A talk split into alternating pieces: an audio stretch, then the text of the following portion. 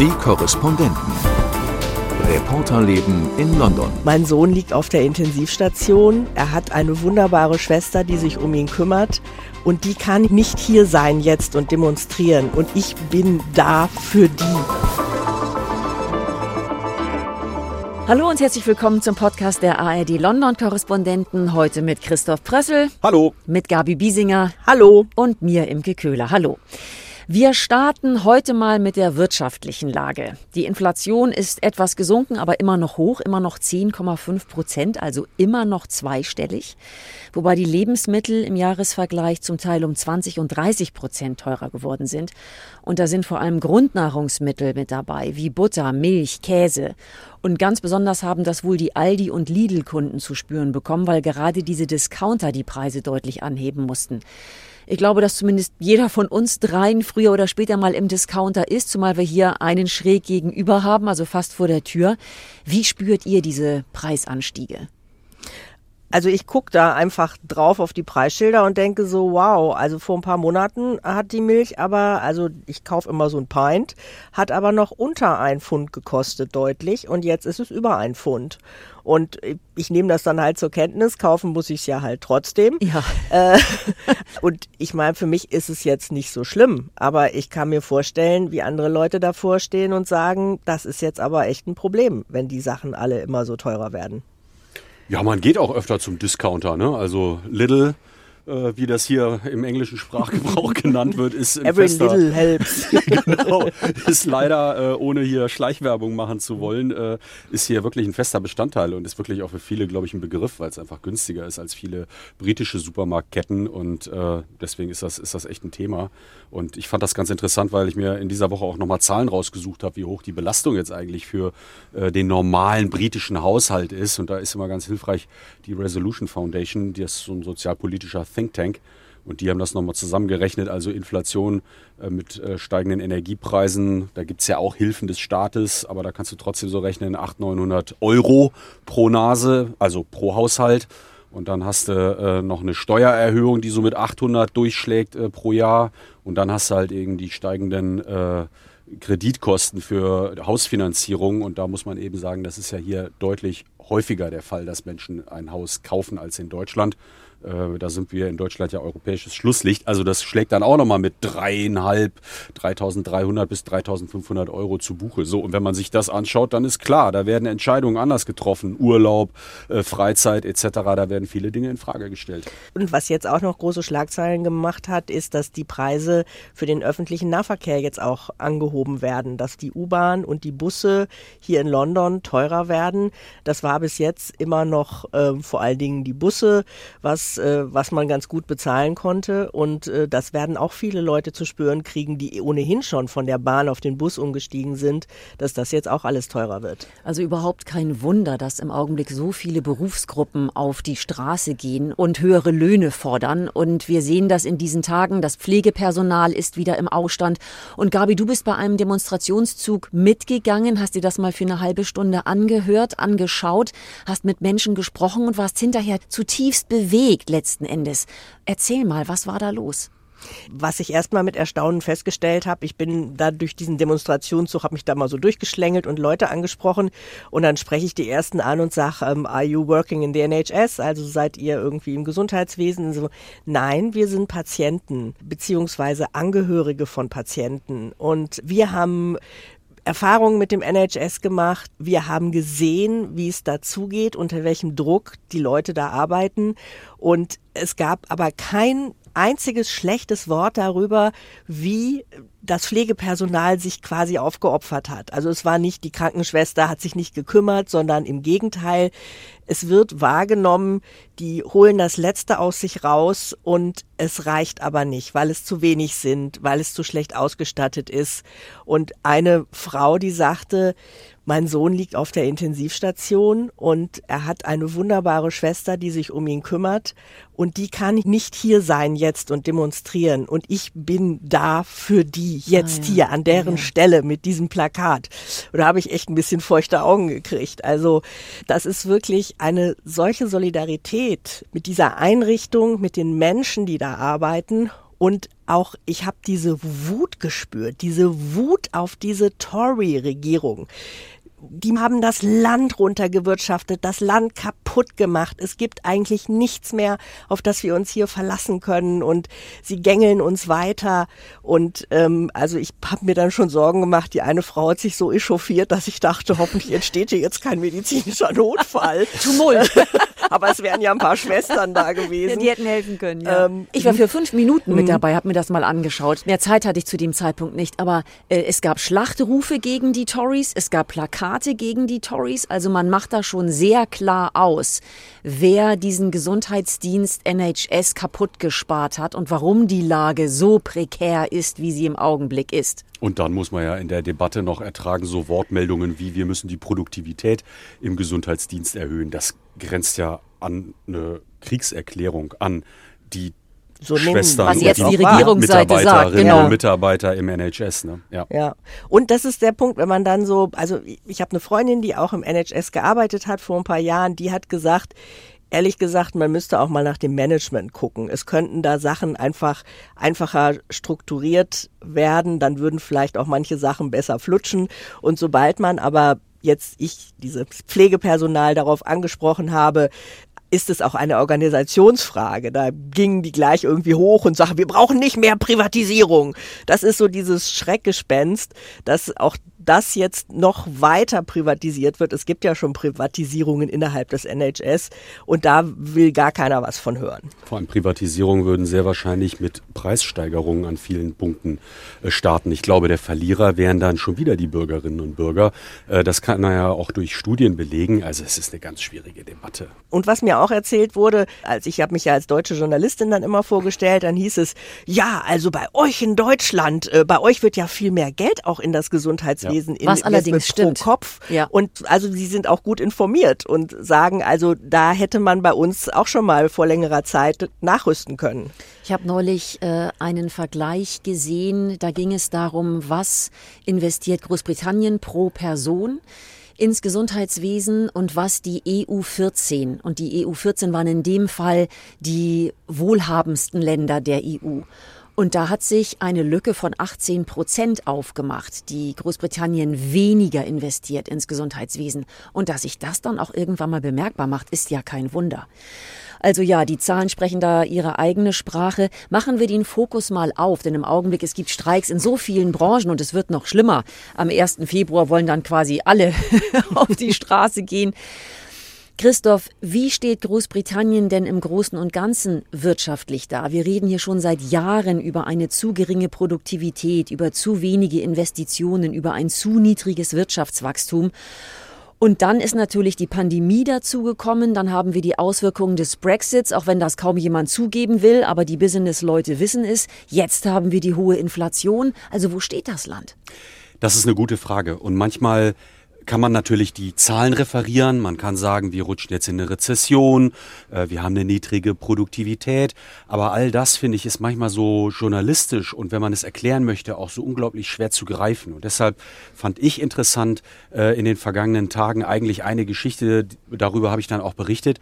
Hm, wir erinnern uns, mit dem Brexit war ja auch immer wieder einhergegangen die Argumentation, dass dieses Land dann äh, sich Hochtechnologie äh, ins Land holen kann, dass man unabhängig wendiger ist, vielleicht auch weniger Vorgaben aus Brüssel erfüllen muss.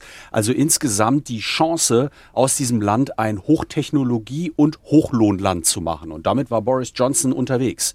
Und ich erinnere mich noch, wie er dann in äh, Nordostengland einen Bauplatz einweihte, selber in der gelben Bauarbeiterweste und dort dann natürlich auch äh, warb für genau diese Strategie. Und es ging um British Volt. Und das ist so ein äh, Hersteller von Autobatterien und das ganze Projekt sollte viereinhalb Milliarden Euro schwer sein. Also unglaublich viel Geld, sicherlich die richtige Technologie angesichts der Tatsache, dass dieses Land auch in die Elektromobilität umwandeln möchte. Und jetzt erleben wir die Pleite dieses Projektes. Ja, warum? Ähm, weil zum einen nicht genug Investitionen ins Land gekommen sind, weil der Staat vielleicht auch nicht genug Geld in die Hand genommen hat. Und das ist sehr interessant, wenn man da den äh, Experten zuhört, die sagen, zum einen, naja, was soll denn so eine Fabrik in einem kleinen Markt, wenn ich nebenan in einem riesigen Markt, in dem ich dann auch meine Produkte viel einfacher handeln kann, wenn ich dort an meine Fabrik äh, beispielsweise aufbauen könnte. Oder andersrum, die Investoren sagen sich, ja, klar, ich kann im UK investieren, aber attraktiver ist es für mich im Moment in der Europäischen Union zu investieren. Und das, finde ich, zeigt an einem Beispiel, welche Probleme dieses Land hat, diese Regierung hat. Und dass viele Dinge, die so sehr schnell und einfach skizziert worden sind in den vergangenen Jahren, dass die überhaupt nicht so einfach umsetzbar sind. Und das ist, finde ich, finde ich, das illustriert mir einfach, äh, wo das Problem ist.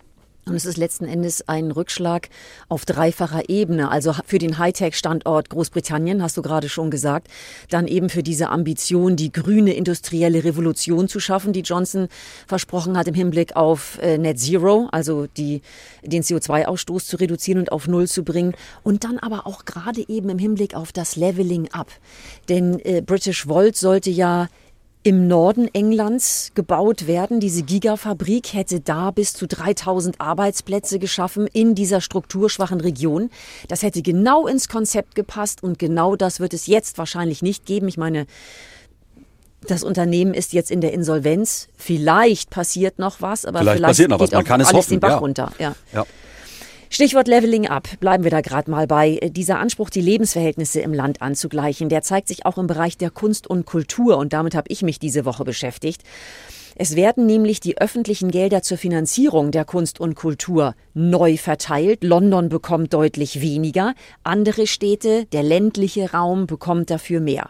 Das klingt ja ehrlich gesagt ganz gut, aber äh, es ist nicht überall besonders gut angekommen, wenn ich das richtig in Erinnerung habe. Ja, da hat es wirklich äh, Kritik gegeben und gibt es noch aus verschiedensten Gründen, dass die Regierung kulturell den ländlichen Bereich stärken will, wird eigentlich gut geheißen von allen. Aber es kommt auf das Konzept dahinter an. Und da sagen viele, das ist geradezu grotesk und funktioniert so nicht. Also zum einen, wenn wir auf London schauen, haben wir eben das Problem, hier findet wirklich Kunst und Kultur auf Weltklasse-Niveau statt. Und das kostet einfach viel. Das bringen die Tickets alleine nicht rein. Das heißt, da braucht es die öffentlichen Zuschüsse, um das auch anbieten zu können. Und da besteht jetzt eben die Befürchtung, nicht, dass London den Bach runtergeht, aber dass es einfach dieses Niveau nicht wird halten können, wenn dann die öffentlichen Mittel zusammengestrichen werden. Und dann gibt es aber auch noch Konsequenzen an ganz anderer Seite, dass zum Beispiel das Glyndebourne Opernfestival, vielleicht sagt das unseren Hörern was, das ist so Oper mit Picknick. Großartig großartig. So mitten in der Landschaft. Genau, mitten in der Schafe Landschaft. Ja. kommen an die Picknickdecke in der Pause, die drei Stunden ist, damit man ordentlich picknicken kann. Genau, also eine wundervolle Kombination, aber eben auch Opernaufführung auf höchstem Niveau. Ähm, dieses Glyndebourne Opernfestival hat auch immer eine Tour gehabt. Das heißt, die haben vor Ort ihre Veranstaltung und sind dann aber auf Tour gegangen. Und das wird es jetzt nicht mehr geben, weil auch da die Zuschüsse so stark gekürzt wurden, dass sich das Glyndebourne nicht mehr leisten kann.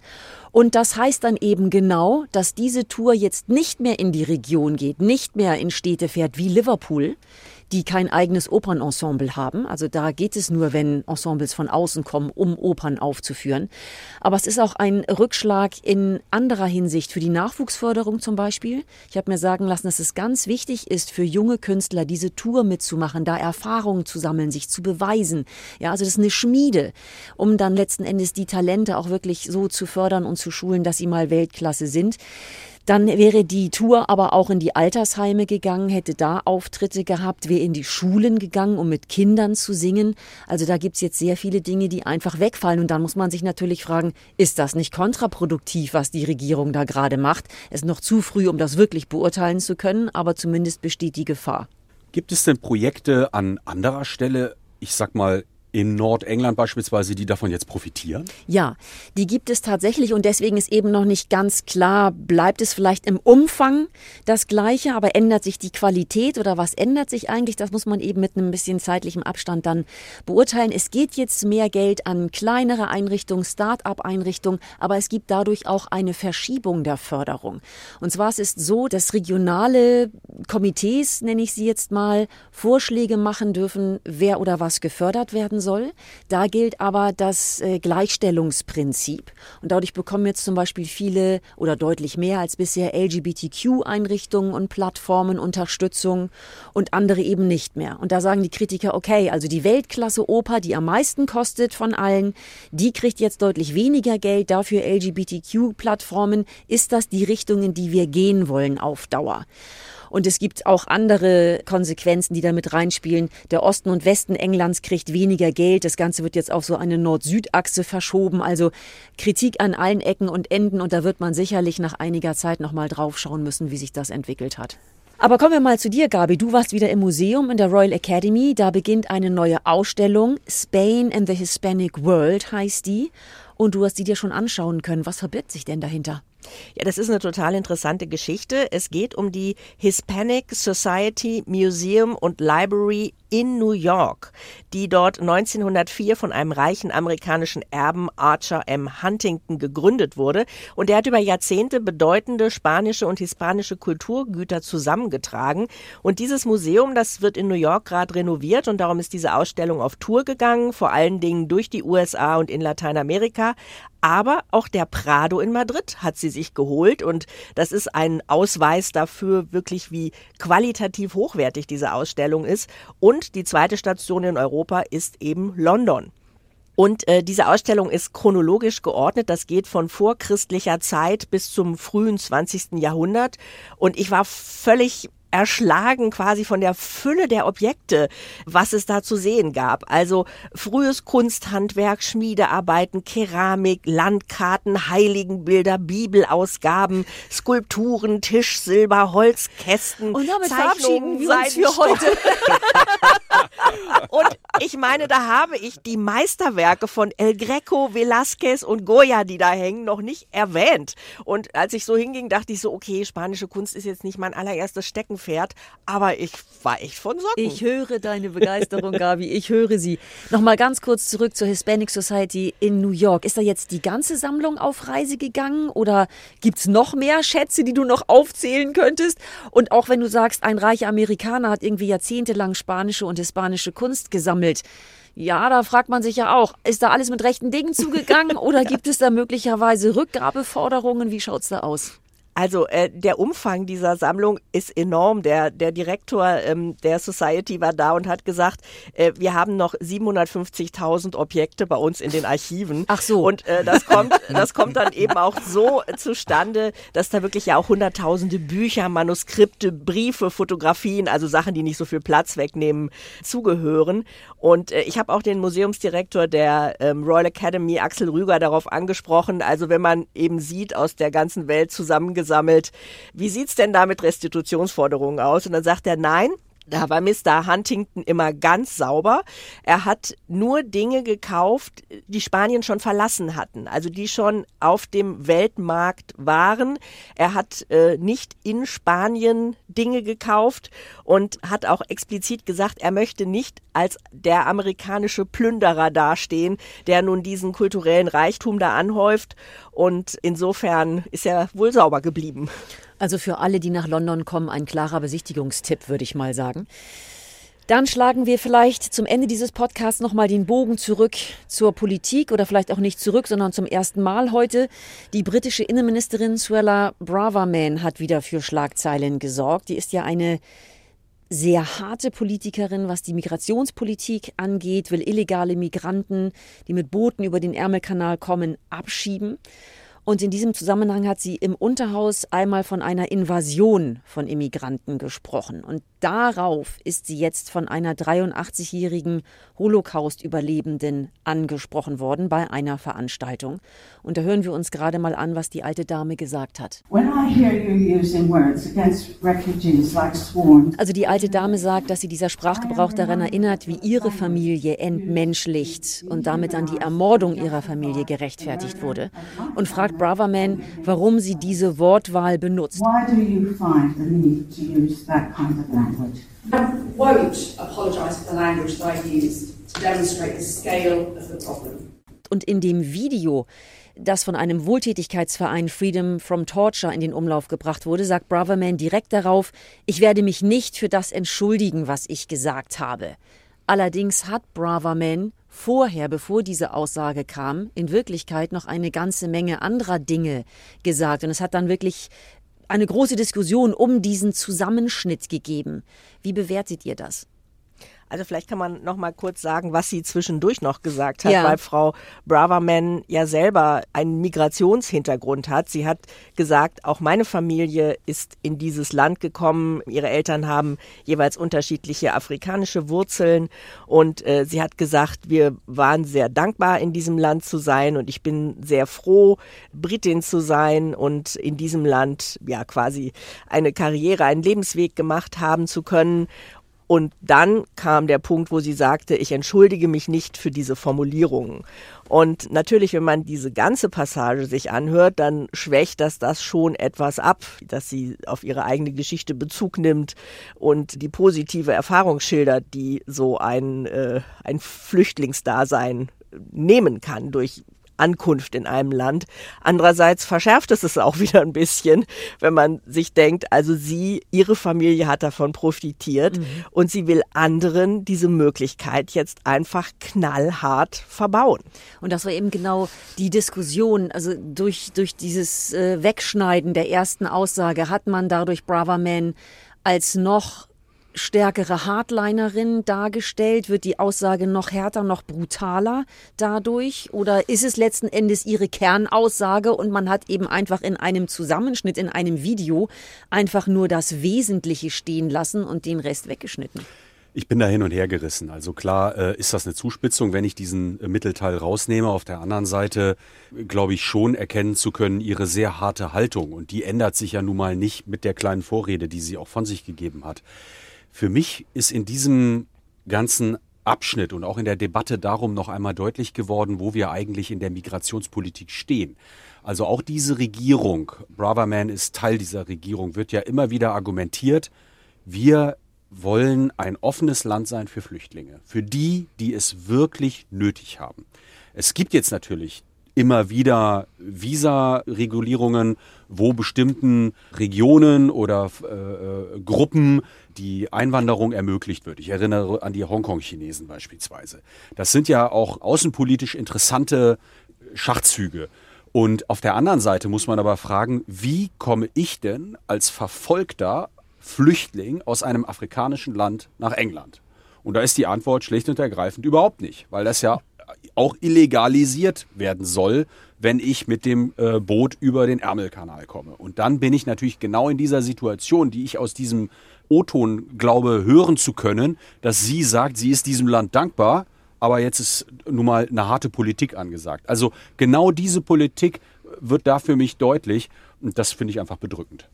Mich erinnert das an eine andere Szene, die vor ein paar Monaten hier die Runde machte und das war eine Ausschusssitzung, in der Swella Braverman befragt wurde über Möglichkeiten, ähm, Asylanträge zu stellen. Und da war ein Mitglied dieses Ausschusses und der sagte, äh, nehmen wir mal den Fall, ich bin ein minderjähriger junger Mann in einem afrikanischen Land, werde verfolgt, mein Bruder ist bereits in Großbritannien. Welchen legalen Weg habe ich als dieser junge Mann, um zu meinem Bruder nach Großbritannien zu kommen. Und dann kam Frau Braverman ziemlich in Stottern und konnte keinen legalen Weg darlegen, wie es diesem jungen Mann gelingen könnte, zu seinem Bruder zu kommen. Und das zeigt einfach die Absurdität dieser ganzen Politik, zu sagen, ja, natürlich sind wir ein Land, das sich um Verfolgte kümmert, aber es ist einfach nicht möglich, hier irgendwie anzukommen. Frau Braverman war auch diejenige, die von der Titelseite auf, ich glaube, dem Daily Telegraph träumt, dass es diese Titelseite geben wird, dass der erste Abschiebeflug nach Ruanda stattgefunden hat. Also sie ist eine Hardlinerin, das kann man unterm Strich in jedem Fall so sagen. Das war unser Podcast hier aus London für heute und es sagen Tschüss Gabi Biesinger. Christoph Brössel. und Imke Köhler. Und jetzt haben wir noch einen Tipp für euch. Wir schlucken jede Menge Pillen, wenn wir krank sind oder sogar vorbeugend. Dabei gibt es für viele eine gesündere und nachhaltigere oder zumindest unterstützende Behandlung, nämlich anders essen. Davon sind die NDR Ernährungsdocs überzeugt. Sie wissen, welche Ernährung wem gut tut und wie viel man oft schon mit einer kleinen Umstellung erreichen kann. Man braucht, um Fett abzubauen, unbedingt Insulinpausen. Nur so kann man tatsächlich überschüssiges Fett abbauen. Und man, wir wissen eben, dass in diesen Fettzellen, gerade im Bauchfett, extrem viele Entzündungsfaktoren sitzen. Und solange man viel Bauchfett hat, hat man im Grunde permanent einen Entzündungszustand im Körper. Die NDR Ernährungsdocs, das erfolgreiche Fernsehformat, gibt's jetzt auch als als Podcast in der ARD Audiothek. Für unterwegs, beim Sport oder beim Kochen mit spannenden Patientengeschichten. Sie wollte was ändern und das mhm. war jetzt ihre letzte Chance eigentlich. Mit den neuesten Erkenntnissen aus der Ernährungsmedizin. Also dieser Spruch einmal Insulin, immer Insulin, der, der wurde früher häufig gesagt, als ich noch junger Arzt war. Das gilt nicht mehr, das ist mhm. total überholt. Und mit einfachen Rezepten und Tipps für alle, die gesund und lecker essen wollen. Und wenn wir eben ähm, bunt und vielfältig essen, eben präbiotisch ähm, Lebensmittel anbieten, wie Ballaststoffe, in Gemüsesorten, in Vollkornprodukten zum mhm. Beispiel, dann freut sich nicht nur der Körper, sondern eben auch unsere Darmbakterien. Die Ernährungsdocs, ein Podcast vom NDR. Jetzt neu in der ARD Audiothek.